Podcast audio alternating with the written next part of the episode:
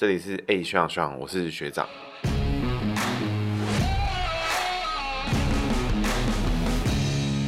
Hello，大家好，这里是 A 笑笑，我是学长，大家好。今天我们要来讲的焦点人物哦，是上一期有预告的赖品妤。他的名字呢，堪称是姓名学的教科书。怎么说呢？那我们首先先快速来简介一下赖品妤。先说一下我们的简介哈，一定都是从 Google 可以查询得到，就是我们没有什么内线消息，一定都是公开的讯息，因为这样才比较精准，就不会先去打听很多他的事情，再来做这个姓名学的分析。一定都是网络上面有什么我们就看什么，从这之中来验证我们的解析，跟从解析之中做个预测。赖品妤呢，是新北市第十二选区汐止、金山、万里、瑞芳、平溪、双溪、贡寮这个选区的立法委员。这个辖区范围基本上是大的惊人啊，应该大小应该是已经超过基隆市。它的辖区，我在我看上 Google Maps 简单看了一下，它的辖区已经有连接了基隆市、宜兰县、台北市。就超级大，就是台湾头上面最尖的那一块，就是他，就是这个选区，真的是很大。那所以说，这个在这个选区就曾经有一些民意代表啊，就有人说过啊，民意代表不要跑红白场啊。其实我觉得根本就是因为这个地方太大，你红白场跑下去，大型节庆什么的，比如说你从早上你在金山万里，然后一路跑，下午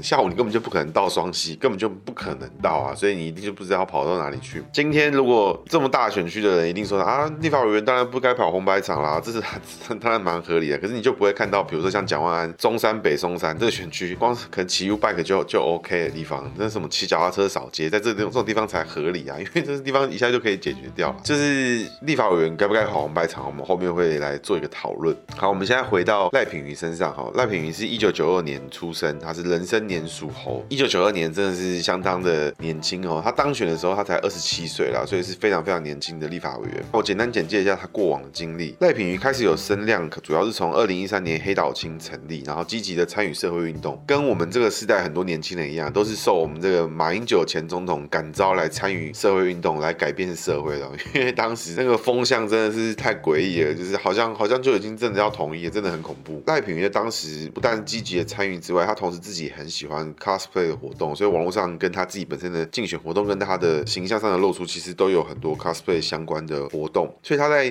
当时就是二零一三、二零一四的时候，其实他就已经有试图用自己 cosplay 的专长来引起更多人对于议题的注意哈。他后来一波爆红，出现在大众的视野中，是在二零一四年的太阳花学运就一战成名啊，成为了就是新的意见领袖啊，也有人说是社运女神啊什么什么的。在马英九政府的执政末期，大概就是二零一四、一五、一六的时候，就积极的在社会运动上面反对马英九的统派的路线啦。二零一六年的大选的时候，赖品妤就加入了林昌佐的竞选团队，在当选之后也加入了林昌佐的国会办公室，所以算算是从二零一六年大选之后比较正式的加入了体制内的运作。就是二零一九年是在跑二零二零的竞选，在新北市第十二选区，他前一任的立法委员是黄国昌，那他宣布说他不再连任了，要交棒给他服务处主任来连任。结果因为发生这件事情之后，民进党就紧急征召赖品妤。那我是觉得接棒这件事情蛮锵的，选民好像都是哦，你叫他投谁你就投谁，就是蛮智障。觉得也有可能是知道说他连任是不会过关，所以就直接出大局了。基本上赖品妤人生虽然现在才应该是二十八、二十七、二十八、二十九岁吧，他的已经算是非常传奇了啦，就是有玩 cosplay 当上立法委员，然后参加社运什么的，就算算是奇葩的政治人物啦。回到他的名字上哈。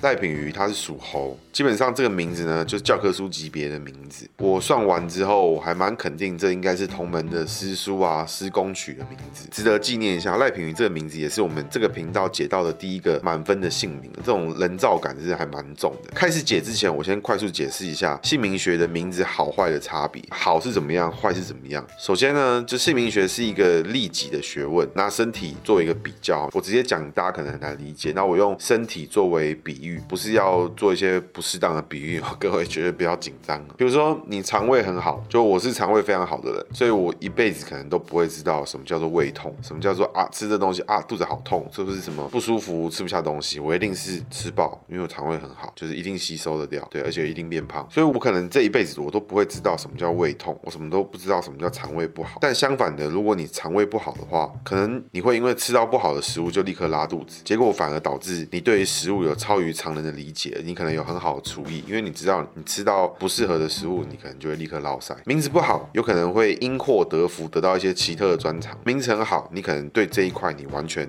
一无所知，因为对你来说这从来不是一个需要思考的事情。所以说，姓名学的财位好，是不是代表这个人很有钱？其实不一定，有可能是这个人的需求很少。比如说，这个人每天喝个咖啡，吃个饭团，他就觉得很开心，所以他可能没什么成就，他可能就是舒舒服服的在在 Seven Eleven 附近闲晃，他可能就过得很开心。那也有的人对于钱的渴求非常非常的强烈，他赚到多少钱他都觉得不够，他做什么样的生活他都觉得不够，他都一定觉得有人比他有钱。那谁谁过得比较好？在姓名学里面，我们会我们会解成第一个没什么需求的人，他的财位可能是比较好的。所以成就的高低其实跟姓名学的好坏没有直接的关联。不过这种赖品妤这个教科书级别的命名呢，等一下我们会一一解给大家听。他的这个名字就是太传奇，他人生发生这么多传奇的事情，比如说参加社会运动啊，在那个乌来用铁链绑自己啊，然后参加 cosplay 啊，当选立委。那你去问他说，你这一路是不是有希望达成什么？他可能会有一个很明确的价值观。但你问他当下辛不辛苦，他可能也告诉你啊，蛮辛苦的。他其实一路上他就是很努力，顺顺走过来。当然也有他的，不是说他没有任何挑战，而是说他并没有在这心里面造成说啊，我就很想要这个，我就很想要什么，他就一路顺顺的、很努力的这样走过来，一路就越走越奇葩。我们现在来详解他的名字哈，赖品妤的品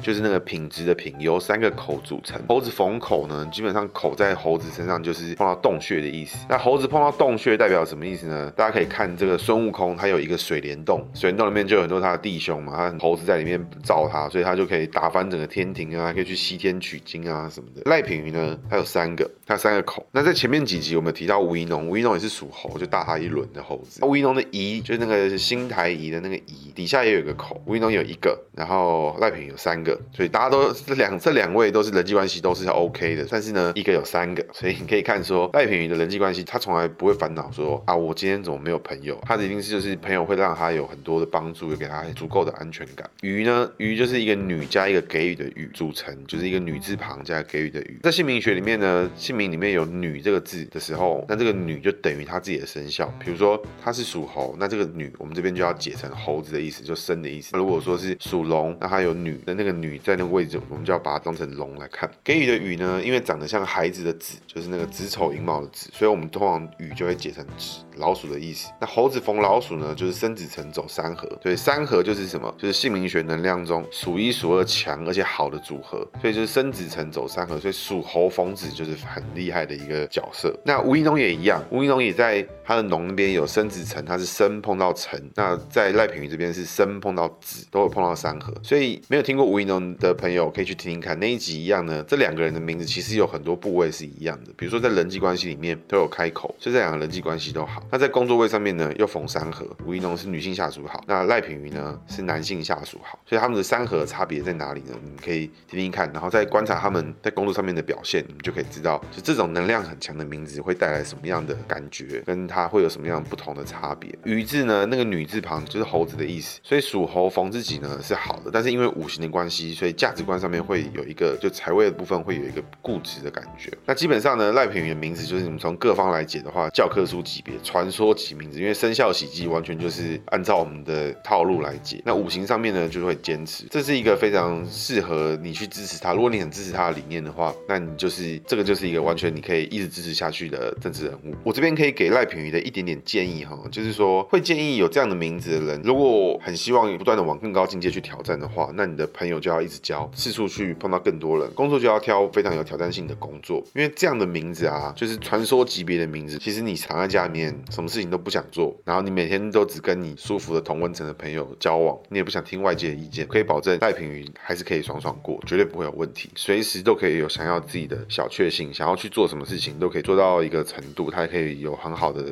成果，也可以让自己很满足。但是呢，像赖品妤这样的名字，如果积极挑战的时候，一直挑战一些让自己觉得很困难的事情，这样的名字就会带带给你更厉害的队友，而且更厉害的贵人。在吴怡农那一集有解到升职成冯贵人。赖品妤今天又升职成冯贵人，我们就要特别来解释一下什么叫冯贵人。一般人听到冯贵人就会觉得说哇很爽啊，冯贵人啊会有很多人罩我啊什么的。那但是呢，冯贵人其实就代表说你在需要帮助的时候碰到愿意帮助你的人。所以状况不好的情况下，比如说你今天出门没有带钥匙，你可能一问啊，房东就在附近啊，锁匠刚好隔壁也没带，他在那开锁，锁锁匠顺顺手帮你开，这种也叫做逢贵人。那可能普通一点的情况是你工作的时候你出包了啊，今天随身碟没带，或是你今天啊你出去。出去 pitch，你没带到档案，就你同事跳出来说啊，我云端有帮你备份，或是你上司说啊，今天我们不准备投影片，我们让你直接讲就可以，然后你也表现得不错，这种。也叫做冯贵人。那最高级的冯贵人是什么呢？就是你不断的在挑战你自我，你觉得困难的地方，你觉得这个很难呢？这个我很想要这样做，但是我不确定我能不能做到。我想要更突破，想要更往前进的时候，带冯贵人体质的人就有可能碰到大师，然后直接带你突破一个非常大的境界。这种呢也叫做冯贵人。所以这三种都叫做冯贵人。那什么叫做没有冯贵人呢？就是说很多事情你可能是靠自己你就做起来了，你做的事情你都不需要贵人帮助你，你就开始当别人的贵人，这样也很不错啊。所以逢贵人。未必是好，但如果你有带逢贵人的时候，你只要不断的挑战自己，挑战自我，你就会不断的进步，你就会不断的成长。另外一种，也就是说，常会碰到你的敌人，那拿着一条绳索，那他可能还光头，这种叫做逢敌索。OK，好。所以同样都是冯贵人，你的态度呢会决定你的高度。而如果你真的碰到冯敌索，那也没办法。那今天呢，因为赖品妤的名字太好，所以他本身其实没什么好分析啦。所以前面只好应用冯敌索来做梗。那我这边赖品妤的名字只有两个重点：第一，人际上跟工作上都不会有问题，但是他会比较偏向自己有安全感的环境；第二，价值观上会比较固执。所以现在你如果是在收听我们节目的听众，你认同赖品妤现在的价值观，那你可以大力的支持他，因为他绝对是。深深的相信他自己在做的事情是正确的，而且他会坚持下去，所以赖品妤是很值得支持的政治人物。好，那在学长的姓名学小技巧之前，那我要来分享一点政治概念哈。民意代表该不该跑红白场？该不该买一台比较贵的车来跑选区？那这跟姓名学无关，这跟实务上比较有关。之前就爆出赖品妤花了好像一一百多万还是什么，买了一台蛮贵的。这个 Toyota 的就比较好坐的车啦，就比较大台那种，好像八九人坐的车，就还比较舒服的那种。那你该不该买一台这样的车呢？其实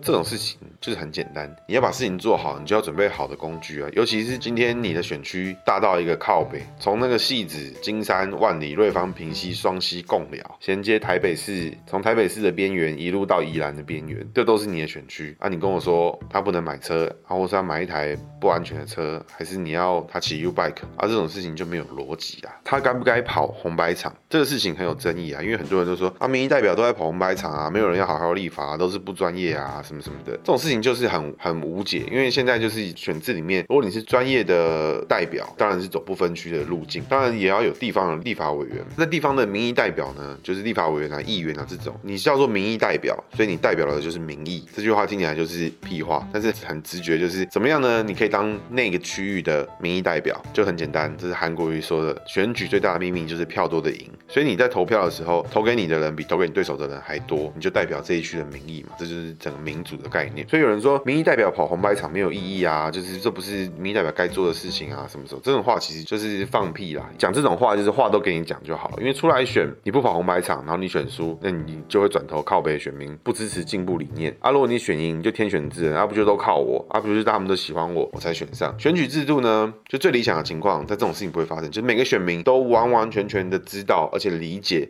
这个选区里面两个候选人或是三个候选人，每个候选人代表什么样的价值观，代表什么样的党派？也就是说，我换个角度，有点像我们之前常提的连锁店的概念。你是一个非常非常专业的摇饮料师，你是国际上知名的手摇杯大师，你非常非常会摇真奶，摇出来的真奶喝起来就跟丝绸一样。我是不知道那是怎么样，你要怎么样让大家知道你很会做手摇杯？就你一定是让跟每个人都喝到，他们就会知道了嘛，对不对？所以你有可能每个人都去喝一杯吗？其实这是非常。困难的事情啊，所以你一定要最大程度的接触到每一个人。那你想要让你的理念推广到更多人身上的时候，你有没有可能让每个人都喝？这是事情也是不可能的。最好的情况就是你成立一个品牌，你有在你的品牌之下都有基本的 quality，或是我们都支持这样的理念。比如说你的连锁店都是用小农的品牌，你来这个店你就可以喝到基本程度的东西，就不会不好喝。这是你支持的东西。这也就是说，在投给候选人，我知道这个候选人代表什么样的理念，那我就投给他。那如果我不知道投给这个候选人代表支持什么样的理念，比如说这个人他其实也没什么理念，但是呢，他在立法院里面表决的时候，哎，民进党叫他投，他就投民进党。他是民进党的，他就他民进党叫他投什么，他就投什么。那你知道投给他就是投给民进党的意思，就这么简单。但如果你你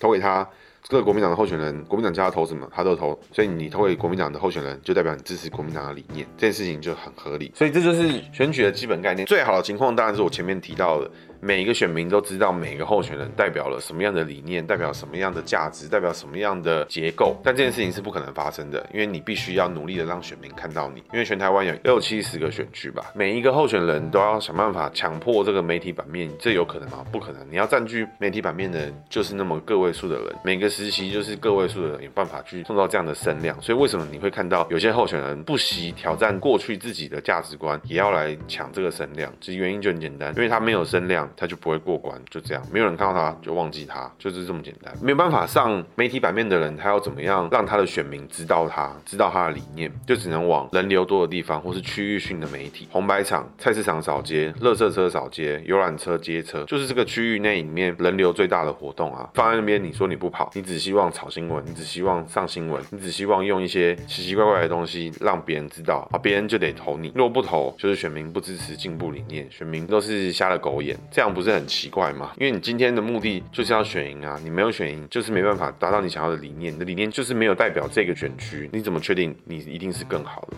跑来呛说选举啊，这民意代表都跑红白场啊，这种就是站着说话不腰疼啊。因为 又不是每个人每天都会出来起争议啊，上新闻。那以上这一段呢，是未来我们节目都会不定期插播的学长不 PC 哈，学长不政治正确。那接下来就是我们这一期的学长的姓名学小技巧。今天要讲的呢是猴子逢开口。如果听众的身边有属猴的朋友，或你自己就是属猴的，那你们可以注意，口在名一的时候会不会比较有停留在同温层的感觉？喜欢让自己有安全感的朋友，口在名二的时候，就是第三名字的第三个字，是不是会比较有安全感的工作环境呢？记得哦，这边补充一点，单名的朋友，比如说你是你的名字只有一个字，那那个字就是名二。那个名名一、名二这边怎么区分？这个有机会我再跟各位特别做一集来做讨论。口在名一的时候，代表的是人际关系，在名名二的时候呢，代表的是工作相关的事情，所以这个口在名一或是名二，会不会分别让你有不同的水帘洞的感觉？各位猴子的想法，学长这边要给你的建议就是，如果你要往更高 level 的挑战呢，记住，猴子们只要你有口，虽然你会追求安全感，但是呢，你只要大步踏出去，你水帘洞的猴子们一定都会挺你的，这个是确定的。从另外一个角度来讲的话，如果你的另外一半或是你正在追求的对象有猴子逢开口，你成功了，你已经他已经是对方已经是你的另一半了，那你要记得维持他的安全。的感觉安全快乐，他就会持续的跟你有良好的互动，或者是你名字里面有口，对方是猴子，成功的几率也很高。那如果说你正在追求的另外一半一直没有成功，那很有可能代表你其实没有办法打造出让对方觉得有安全的环境。那以上就是我们这一期的学长的姓名学小技巧。我们的收听呢，其实也慢慢来到了下一个里程碑啦，就是从一百变两百，其实还蛮快就达到。蛮感谢在收听的每一位听众，那你们每一个每一次的点击的播放呢，都是支持我录下一集的动所以十月底之前，我确定我会在我的粉丝专业，哎，学长学长，就是跟频道同名的粉丝专业里面公布听众互动的活动办法。那我现在可以简单的跟各位叙述一下这个活动办法。到时候会有个表单，请各位填写出你想问的人跟你自己的姓名的出生年次生肖有没有改过名。如果可以的话，你可以附上你想问的事情跟这些故事是什么。如果你的看起来特别有梗的话，当然就是优先被挑出来做，因为毕竟我们做节目就是要有梗，对，所以希望各位可以提供。那要记得哦，这些资讯会在节目当下被公开出出来，看你有没有。觉得有关系，如果觉得没关系的话，那我们就我们就会现场 live 解读。你也可以当下再选择告诉我很多 detail 的事情，然后我再讲给你听，到底发生了什么事情。最后呢，在节目的尾声，如果你是使用 Apple Podcast 的听众，请关注我，在节目页面上按关注。如果喜欢我的节目内容，也请给我五分评价。那有任何的问题呢，也欢迎在 Apple Podcast 的节目页面上面留言。如果你是使用 Spotify 的听众呢，也请关注我的频道。而每一个想要跟我互动的听众呢，也欢迎在我的粉丝专页，哎，学长学长上。面留言，或者私讯给我，或者呢是在我的 Firstory 主页上面留下五星评价跟讯息，我都会看哦。那今天节目就到这边，谢谢大家，拜拜。